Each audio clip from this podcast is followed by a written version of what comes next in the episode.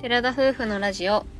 テララジ、おはようございますおはようございます。 2月13日月曜日第162回目のテララジです私たちは日本一周バンライフを計画中の20代夫婦です現在日本一周に向けてハイエースを DIY しています夫婦でキャンプや車中泊 DIY の様子を YouTube にて毎週土曜日夜7時にアップしていますこの番組では私たちの日常や YouTube の裏話ギターの弾き語りを宮崎弁でテゲテゲにまったりとお話ししていますはい。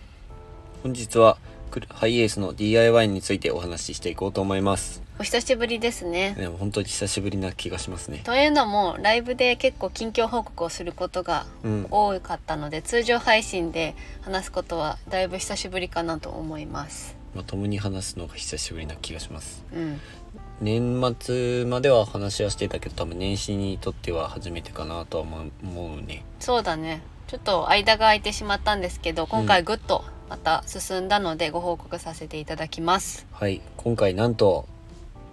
床が完成しましたイエーイパフパフパフということでやっと床が出来上がりまして、そうだねこれで完全にもう車中泊もできますはい前までは、あの床はできてたんですけど、うん荷物を積むところうん。の仕切りができてそこから車中泊がちょっとできない状態になってたんですけど、はい今回はもう完全にできます。な流れとしてはもうもともと最初に言った床っていうかフローリングの床、うんうんうんまあ、YouTube 見ている方はご存知だと思います軽が、く下地みたいな感じかな。うんうんまあ、荷物とかを置けるようにした床の部分に、うん、えっ、とまあ木でなんて言えばいいんでしょうね盾を作る 盾仕切りを作るっていううん仕ような切り感じで、うん私たちは木を使って作りました。まあ YouTube を見ているとアルミっていうのかななんかねとかも使ってる人も多いと思うんですけど、それはまあ重さの面だったりとか、うん、まああの安さとかね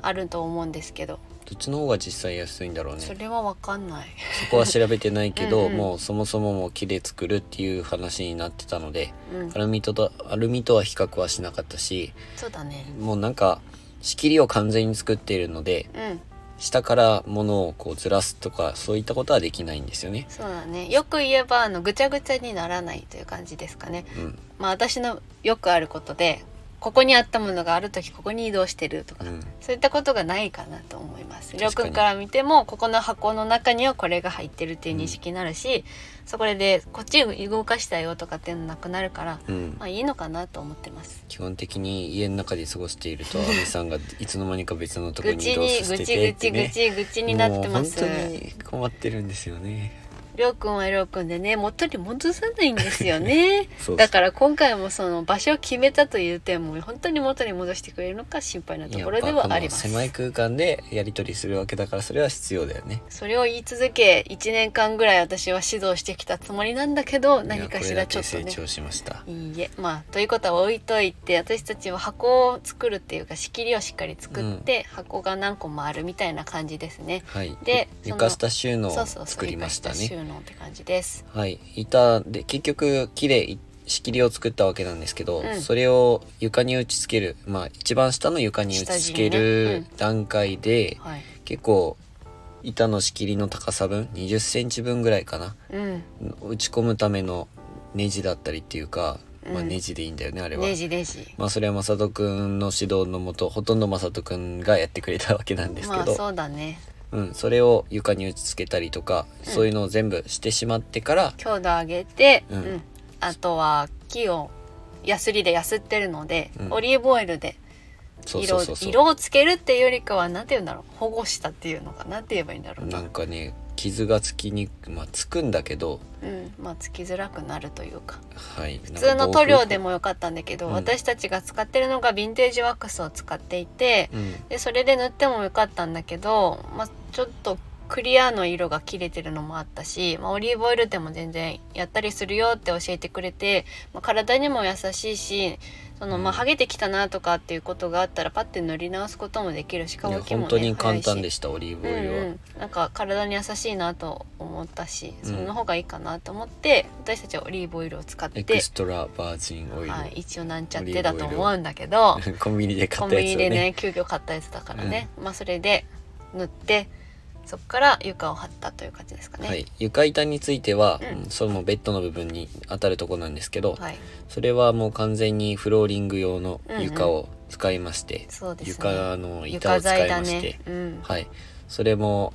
やっていったわけなんだけど、うんまあ、これがねその床だけだったらもちろん上に乗っかるわけなので強度的には弱いっていうことでそそのフローリングの床の下に下地というかう。、うん。もうそれはちょっと分厚めのそう合だ板ねとかを使ったりしながら、うん。強度をしっかり上げて、うん安全に作っても作ってもらったいみたいな感じですね。はいもうほとんど作ってもらったと言って補助もぐらいいいだねぐらいうん補助ぐらいしか本当にできなか角った、取ったりとかヤスリしたりとか、それぐらいあしとかやっボてなンいけドど。のねあれなんだっけ木のやつ埋め埋めるやつああダボね。そうダボダボでもダボは正直あれは見た目の問題だから、うんまあ自分らが納得いくようにやったっていう感じですかね。うん、ダボをつけたらそれなりに見た目も良くなるので、うんうん打ち付けたところっていうかネジを打ったところの上に木のなんかネジみたいなやつうをん埋めて、それをノコギリで切ってから最後やすあ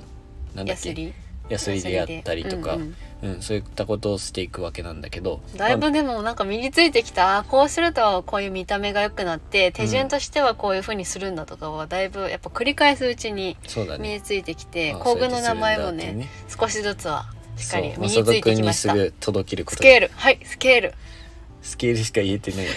なんだっけあ の金の差し金定規あそう差し金とかね、うん、道具類とかね、手の甲なんとかはいのみとか、はいみたいうん、だから本当助手よ助手のような感じでやったわけなんだけど、なはい床自体はうんフローリング、まあ完全に全てがうん床の、なんだろうな模様に合ってるわけではないんだけど、うんもうほとんど揃えてうんしかも床のフローリングって基本隙間があるじゃないですか、うんそういったところも綺麗に揃えるような形で、模様もねはいはいやってくれたわけだし床下収納っていうことでフローリングを外して下に物が入れられるような状態を作ったので、うんそういったところもしっかり綺麗に仕上げてくださったくださったはいマントですね、はい、ということでやっとベッドキットというかもう寝る寝オリジ床ナがルベッドキットって言えばいいんだろうかそううもうん完全に今までもう何回も言ってきたけど、うん本当に家になりましたいや本当に家になった寝室って感じかなあの、うんなんか空間的な見た目で言うとこれにマットレス敷いたらもう完全に余裕で寝られるというかもううん部屋だと思います、まさとくんのまあ配慮で、うんあの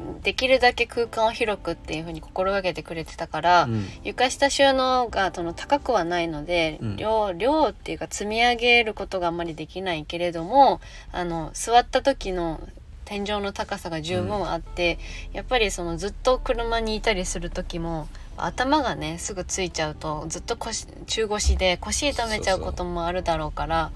姿勢も曲がっちゃうしね、うん正座をした状態でああやっぱちょっとつくかぐらいだったので、うんまあ自分座高が高いのでそこの問題だと思うんですけど、うん、でも本当腰の問題あるかなって私も思ったから、うんすごく良かったかなと思います。はい、ということで今回は床が完全に仕上がりましたというご報告になりました。はい、それでは今回のお話はここまでです。ラジオのご感想やご質問などコメントやレターで送っていただけると嬉しいです。インスタグラム、YouTube の配信も行っておりますので、ご興味のある方はぜひ概要欄からチェックしてみてください。